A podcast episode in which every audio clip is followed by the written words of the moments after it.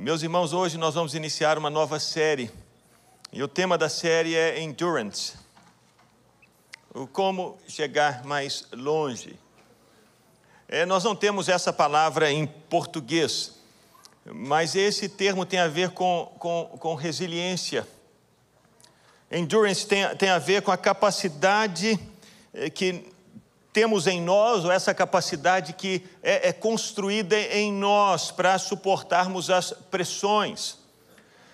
Tem a ver com, com a força que nós desenvolvemos para chegar mais longe. E um parêntese, meus irmãos, se alguém algum dia disse para você que porque você tem Jesus você não vai ter mais luta, essa pessoa mentiu. Se alguém disse para você que porque você recebeu Jesus, a sua vida é um mar de rosas sem espinhos, essa pessoa mentiu. As nossas lutas uh, vão terminar quando os nossos olhos eh, fecharem aqui e abrirem nos céus ou quando nós formos transformados naquele dia em que a trombeta soar e os céus vão ser abertos e todo olho então verá a vinda do Filho do Homem nas nuvens, aí sim seremos transformados e nunca mais haverá lutas e nem lágrimas. No céu não existem lágrimas, as lágrimas são para essa terra. Portanto, precisamos, meus irmãos, por causa das pressões que vivemos aqui, das lutas que experimentamos aqui, precisamos desenvolver endurance, ou essa resiliência, essa força, essa capacidade para suportarmos pressões. Precisamos. E como fazemos isso? Como conseguimos desenvolver essa resiliência ou ter esse endurance para chegarmos mais longe, para vencermos as pressões? Eu queria que você abrisse a sua Bíblia em Hebreus 12, versículo 1. E aqui nesse texto encontramos alguns requisitos para desenvolvermos essa resiliência ou para termos essa capacidade para chegarmos mais longe, para terminarmos bem para vencermos as pressões. Diz assim o texto: portanto, também nós, nós que temos Jesus, nós que ouvimos o Evangelho e respondemos sim ao chamado de Deus, nós que fomos transformados pelo agir do Espírito Santo nas nossas vidas, por isso também nós Visto que temos a rodear-nos tão grande nuvem de testemunhas, livremos-nos de todo o peso e do pecado que tão firmemente se apega a nós e corramos com perseverança a carreira que nos está proposta.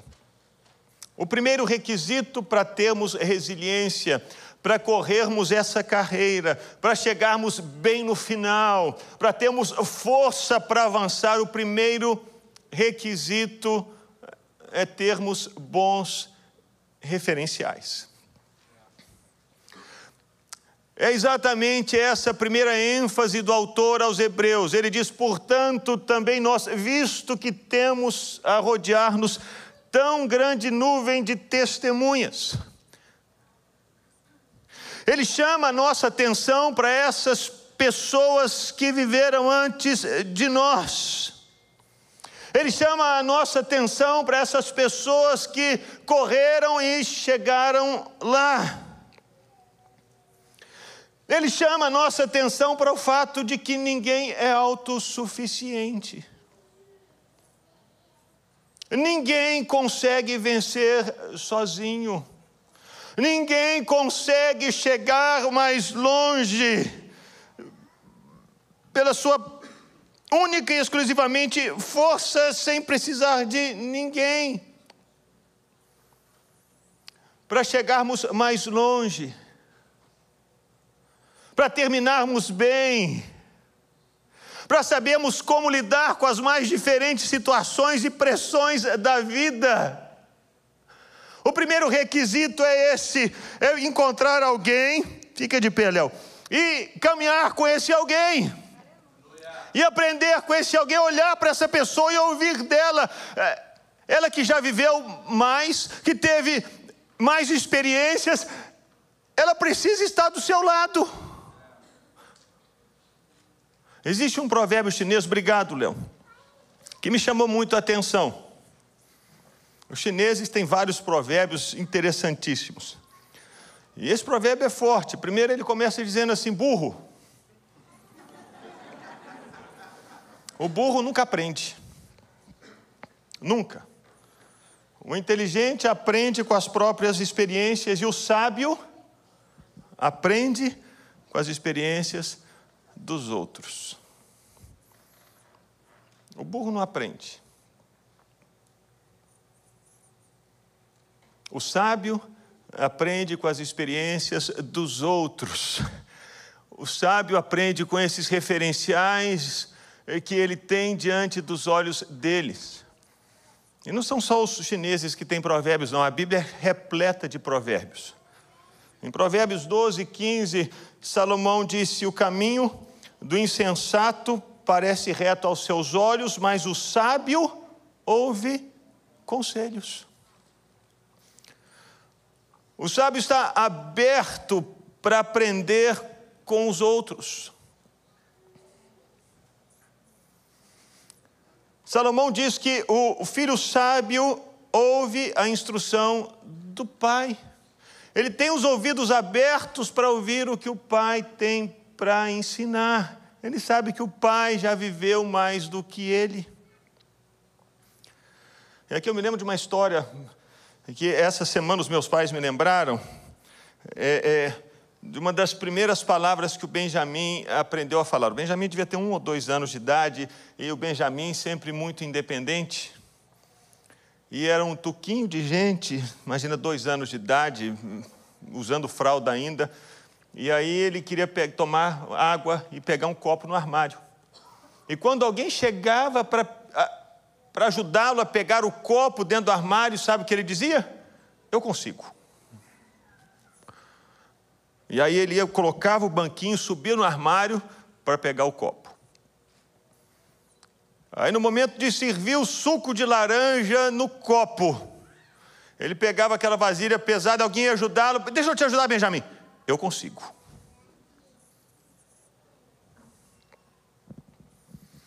Mas eu sou tão grato a Deus, porque o Benjamin está agora com 12 anos. Então, quando ele tem algum problema de matemática, ele diz: Papai, eu não consigo, você pode me ajudar?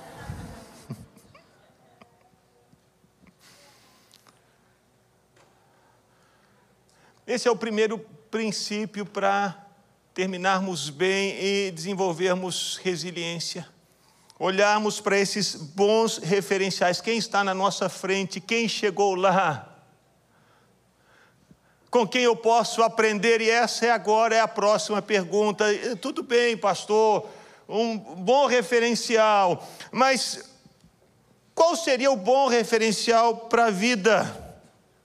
Será que todas as pessoas elas são excelentes referenciais para a vida? Será que quaisquer pessoas são ótimas para nos ensinarem quaisquer coisas? Quem é o bom referencial? Será que o bom referencial é uma pessoa muito rica, muito bem sucedida nos negócios? Será que o bom referencial que eu devo seguir é aquele, aquele indivíduo que tem milhões de seguidores nas redes sociais?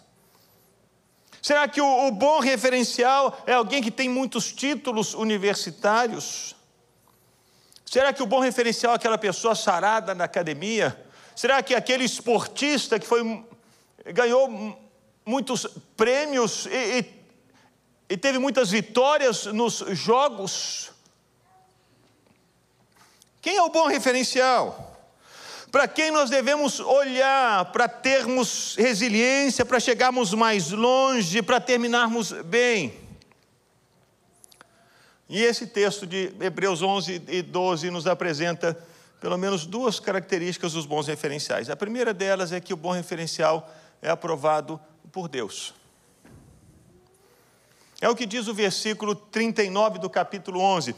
Quando fala, portanto, também nós, visto que temos a rodear-nos tão grande nuvem de testemunhas, o capítulo 12 de Hebreus está se referindo a essas pessoas do capítulo 11. E o capítulo 11 diz que essas pessoas tiveram bom testemunho por meio da fé. Diz assim o, o versículo 39: Todos esses, mesmo tendo obtido bom testemunho por meio da fé, não obtiveram a concretização da promessa, porque Deus tinha previsto algo melhor para nós, para que eles sem nós não fossem aperfeiçoados. Ainda que essas pessoas não tenham sido aperfeiçoadas e não foram porque Jesus ainda não tinha vindo ao mundo, e nós só podemos chegar a esse lugar de aperfeiçoamento com Jesus, ainda assim Deus se volta para essas pessoas e diz que elas deram bom testemunho. Elas foram aprovadas. Deus olhou para elas e disse: sim. Você está aprovado. E aqui tem um parêntese, meus irmãos. Talvez você diz assim, mas aprovado por Deus. Eu tenho certeza que você vai concordar comigo no final desse parêntese. Eu pergunto, de que que adianta você ser aprovado pelo mundo se o mundo não vai estar com você no dia do juízo final? para provar você. O que, que adianta? O mundo todo aplaudir você aqui, se esses aplausos aqui não ecoam naquele dia em que você vai estar diante de Deus. De que, que adianta? De que, que adianta você ter muitas riquezas aqui e não ter nenhum tesouro no céu? De que, que adianta? De que, que adianta? Mas será que nós temos a certeza de que existe vida depois da morte? Lógico. Se Jesus não tivesse ressuscitado, não teria vida depois da morte, mas ele ressuscitou mostrando que existe vida depois da morte, inclusive a morte foi vencida. Quem que vai, quem que vai trazer a palavra final para você se você foi aprovado ou não? Imagine que você vai fazer uma série de provas numa empresa. E você passa na primeira prova, na segunda, na terceira quem que vai decidir o seu destino naquela empresa? São essas provas ou é o dono da empresa? Você pode ter passado em todas, mas se o patrão lá, o dono da empresa, falar assim, não, você está fora.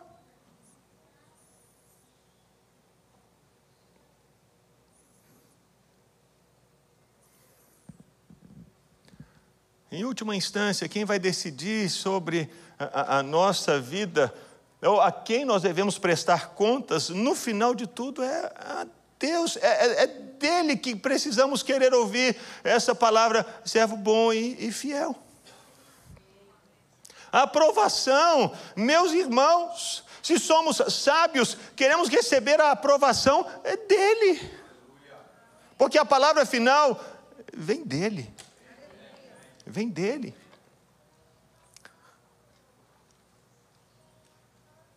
Ainda que eu não conheço muito bem você assim a fundo, eu até gostaria de estar lá torcendo por você, mas ele foi na igreja, estava lá diante do trono, eu vi lá no culto, Deus.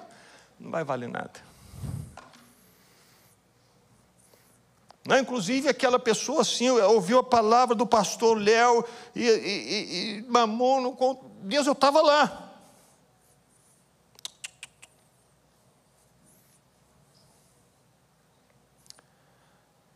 Então eu tenho a certeza de que você há de, de concordar comigo de que a aprovação mais importante é essa de Deus.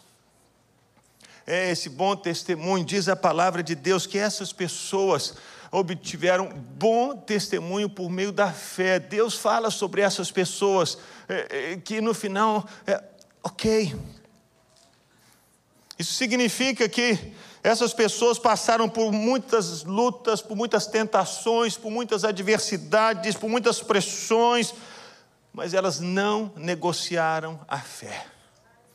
Elas não trocaram Deus pelo dinheiro, elas não trocaram Deus pela fama, elas não trocaram Deus pelo medo, não trocaram Deus pela ansiedade, não trocaram Deus pelo mundo, não trocaram Deus por outros deuses.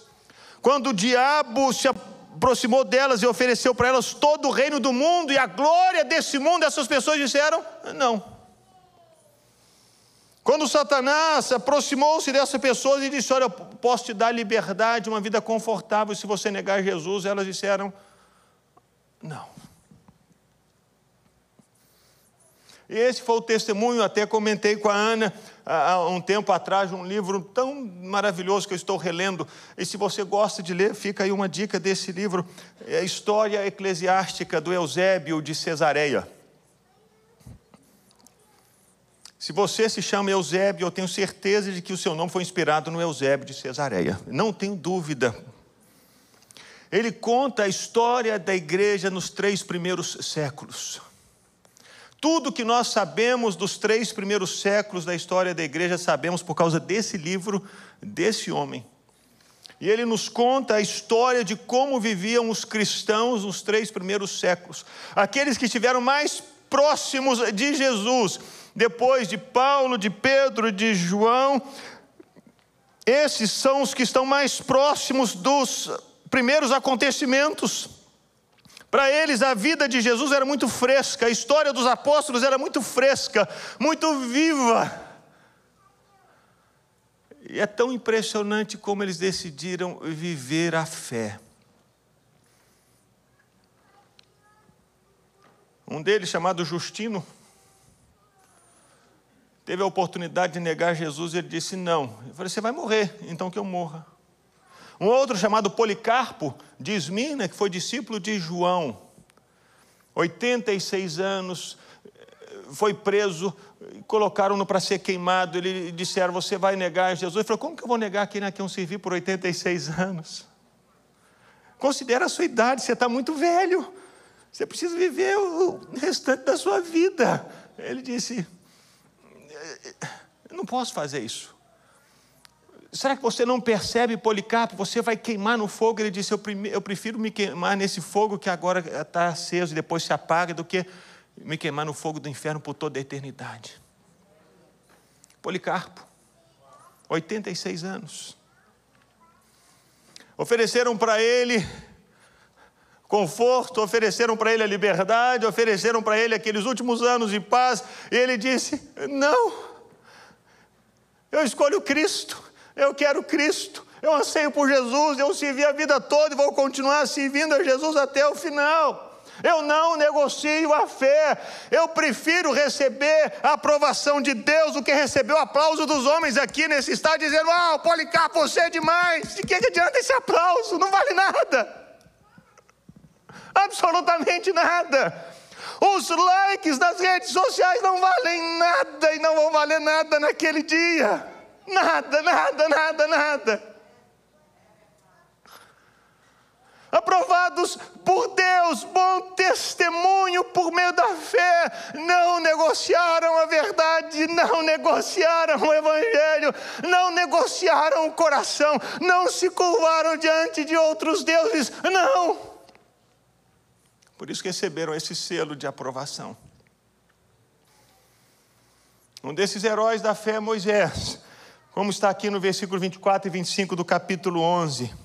Diz assim: Pela fé, Moisés, sendo, sendo homem feito, recusou ser chamado filho da filha de Faraó, preferindo ser maltratado junto com o povo de Deus a usufruir prazeres transitórios do pecado.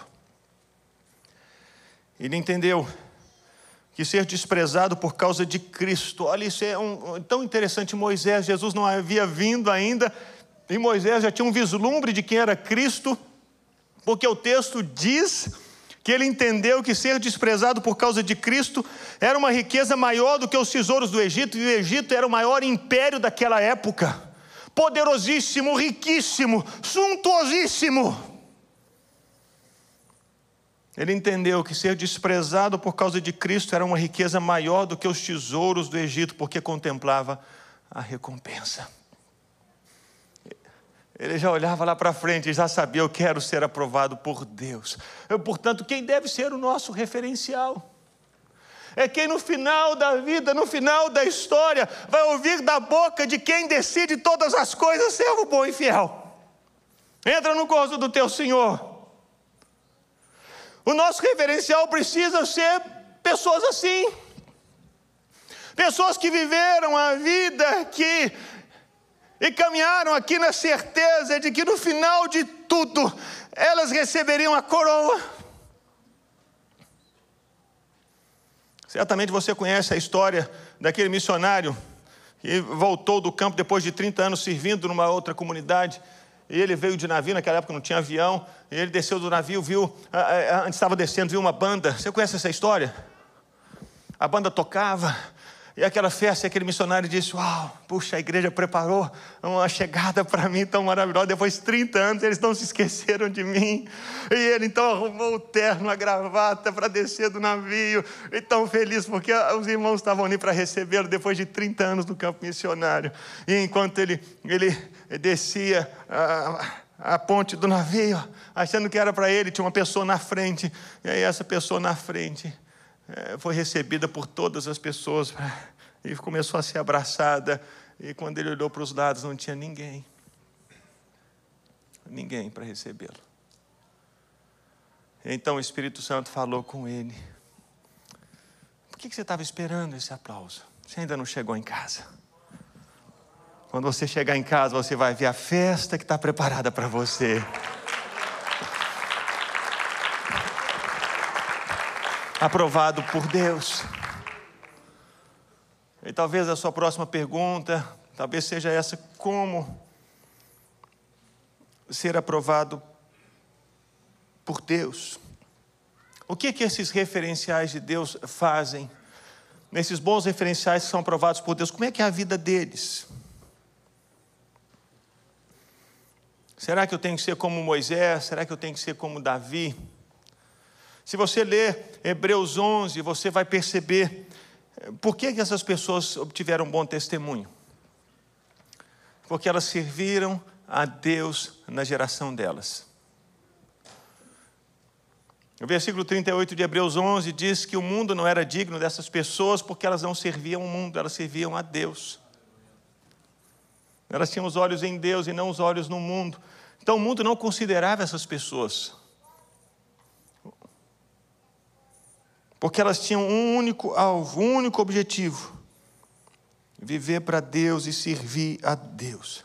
Não viver para si mesmas, não viver para o próprio umbigo, mas para cumprir a missão de Deus. E como saber qual é a missão de Deus? É simples. Como que o meu filho vai saber o que eu peço para ele fazer?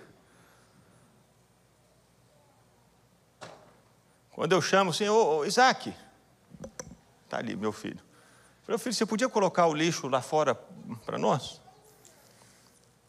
Aí ele vai lá e pega o lixo e coloca lá fora. Como que ele vai ouvir o que eu falei para ele fazer? Estando perto de mim. E reconhecendo a minha voz. E dando esse passo para fazer aquilo que eu pedi para ele fazer. Com Deus eh, não é diferente.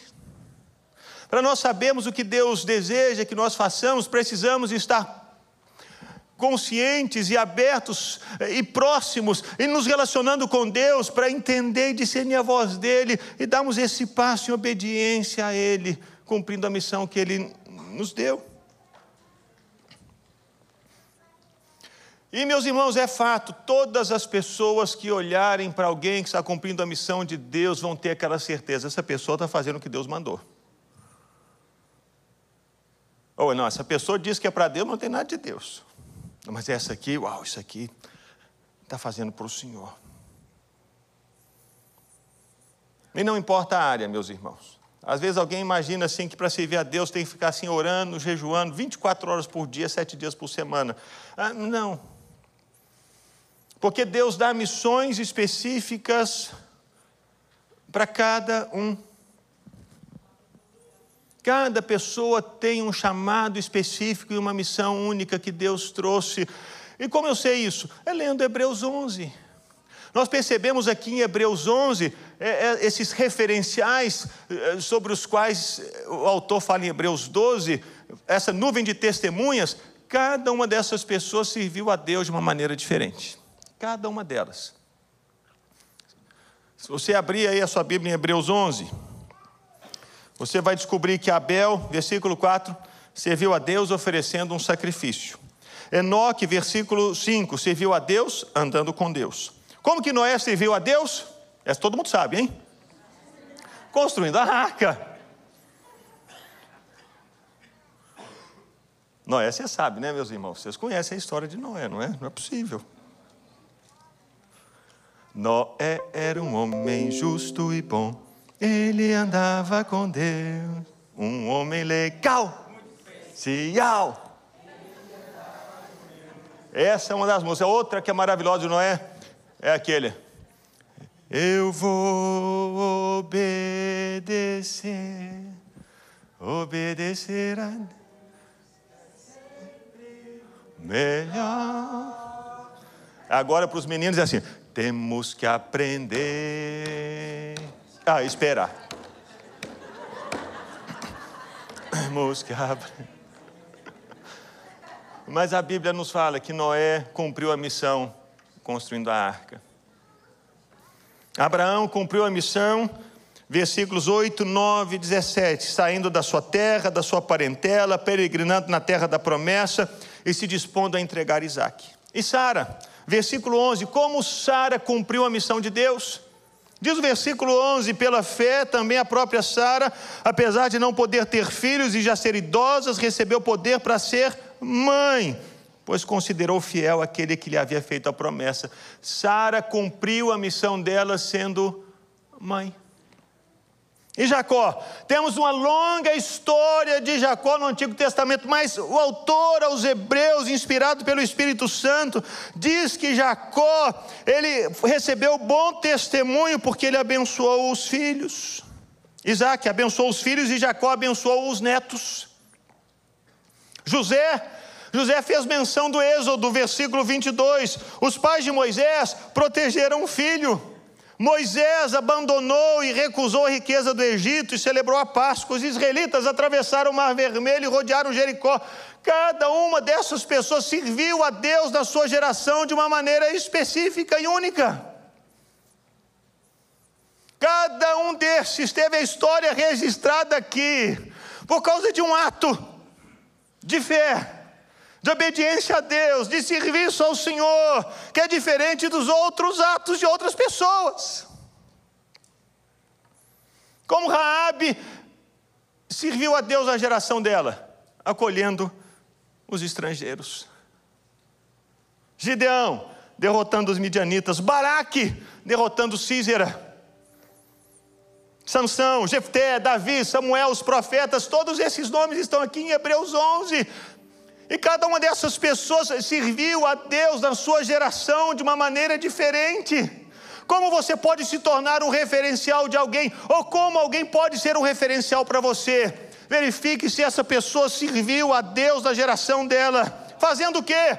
Alguns vão servir a Deus construindo prédios, outros vão servir a Deus administrando empresas. Outras pessoas vão servir a Deus na sua geração compondo canções. Outros vão servir a Deus escrevendo livros. Outras mulheres servirão a Deus sendo mães, donas de casa. Outros servirão a Deus na sua geração, protegendo os filhos, trabalhando numa empresa, contribuindo em uma obra. Existem tantas maneiras diferentes por meio das quais podemos servir a Deus na nossa geração. Tantas maneiras. A questão está no nosso coração. Eu ouvi Deus que o meu chamado era construir esse prédio para a glória dele, então eu vou construir esse prédio para a glória de Deus. Eu ouvi Deus falando comigo que eu iria cumprir a minha missão nesse mundo sendo mãe. Então que você seja a melhor mãe para os seus filhos. Você ouviu Deus dizer para você que você vai servi-lo sendo rico, sendo próspero e abençoando a obra dele? Então faça isso para a glória de Deus.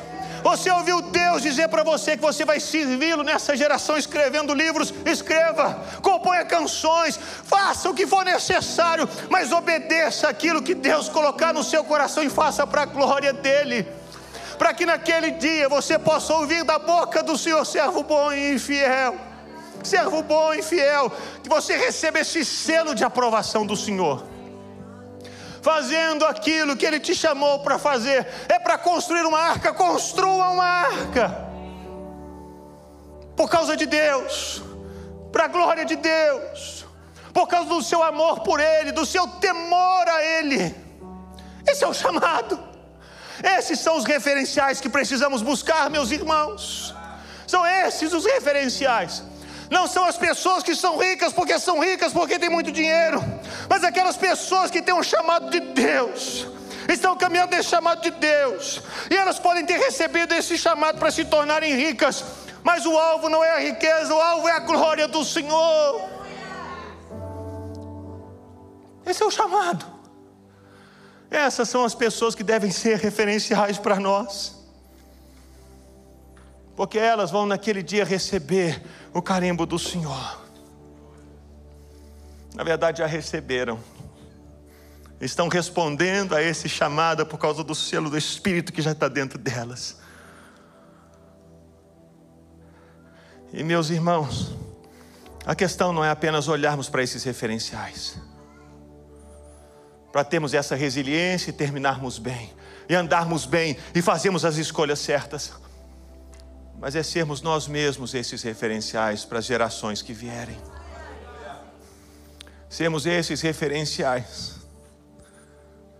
Que os meus filhos possam olhar para mim e dizer: meu pai é um referencial para mim, de busca de Deus, obedecendo o Senhor e caminhando com Deus. Eu preciso ser referencial para os meus filhos e para as gerações que vierem depois de mim. E nós precisamos olhar para essas gerações que viveram antes de nós e ver esses homens e essas mulheres que serviram a Deus, se entregaram por Deus, homens dos quais o mundo não é digno. Porque nunca serviram o mundo, nunca receberam os aplausos do mundo, porque sempre ansiaram pelos aplausos do céu, sempre almejaram o aplauso do céu, sempre desejaram o reconhecimento do céu. São essas as pessoas. Essa é a resiliência que precisamos buscar no nosso coração, endurance, para chegarmos mais longe. E nos tornando nós mesmos essas pessoas para gerações depois de nós. Eu queria convidar você a ficar em pé nesse lugar, no seu lugar, e que você pudesse olhar para a pessoa do seu lado e será que você pode ser esse referencial para essa pessoa, esse referencial de Deus, essa aprovação de Deus? Alguém que tem essa palavra de Deus? E se não hoje, que você faça esse compromisso nessa noite, Deus, eu quero ser essa pessoa. Talvez você não esteja em nenhum PG, que você comece a participar e que haja no seu coração esse desejo, meu Deus, um dia quero ser eu a estar ali à frente, liderando um pequeno grupo, para ser referencial para outras pessoas, para que elas também possam chegar no final, sabendo que vão ser recebidas pelo Senhor, por causa do sangue de Jesus e da palavra do testemunho. É o sangue de Jesus e o testemunho da palavra no coração. Que você possa se posicionar assim. Deus, eu quero eu amo vir à igreja, eu amo adorar o Senhor, eu amo levantar as mãos, mas, oh Deus, existe gente que eu preciso marcar, existe gente que eu preciso impactar, existe gente que eu preciso discipular, tem gente que eu tenho que pastorear, tem gente que eu tenho que ajudar. Deus, que eu seja esse referencial, que eu seja esse referencial esse referencial para abençoar pessoas, esse referencial para abraçar pessoas, para cuidar de pessoas, para ensinar as pessoas. Deus, que eu seja esse referencial. Será que você pode dizer amém a isso? Amém? Como a Ana nos ensinou, nós já temos em Cristo sim, e por nós o, o amém. Amém. Aleluia. Catch me up in your story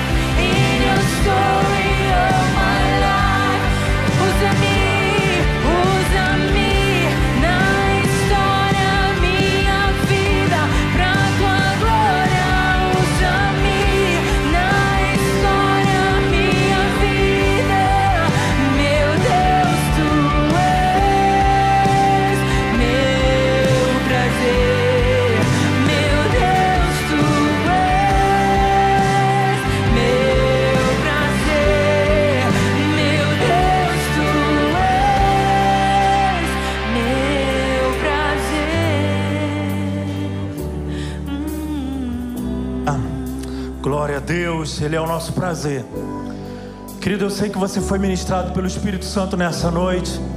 Eu queria convidar você a fechar os seus olhos, porque verdadeiramente Deus está nesse lugar. Verdadeiramente é perceptível a presença do Espírito Santo. E eu quero declarar que aquele que começou a boa obra na sua vida é fiel para completá-la, porque Deus termina aquilo que ele começa.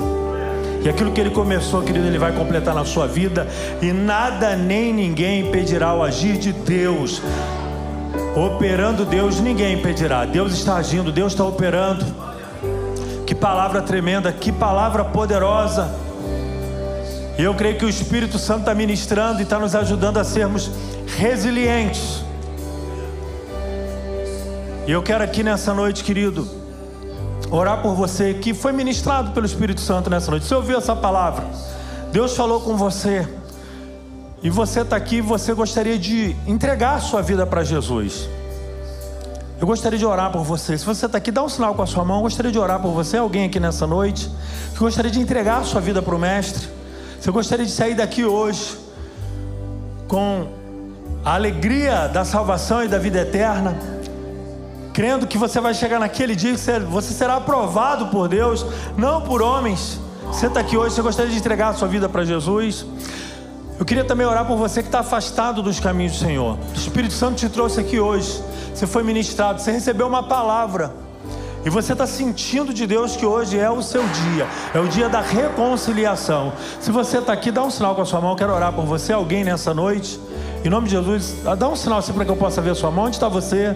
Eu quero orar por você, alguém aqui nessa noite que gostaria de entregar sua vida para Jesus ou de voltar para os caminhos do Senhor. Quando ouvires a voz do Senhor, não endureçais o vosso coração. Deus está falando, querido. Se Ele está falando com você, em nome de Jesus, entrega o teu caminho a Ele nessa noite. Alguém? Eu queria pedir para para que os intercessores viessem aqui.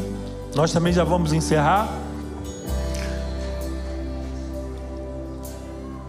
Em nome de Jesus, os intercessores estão aqui. Você que deseja receber uma oração, você que tem um propósito de oração, quer receber uma oração, os intercessores estão aqui. Nós vamos orar encerrando e eles vão estar aqui para orar por você em nome de Jesus, ok, queridos?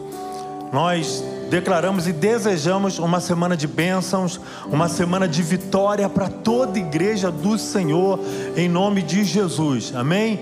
E profetizamos a resiliência.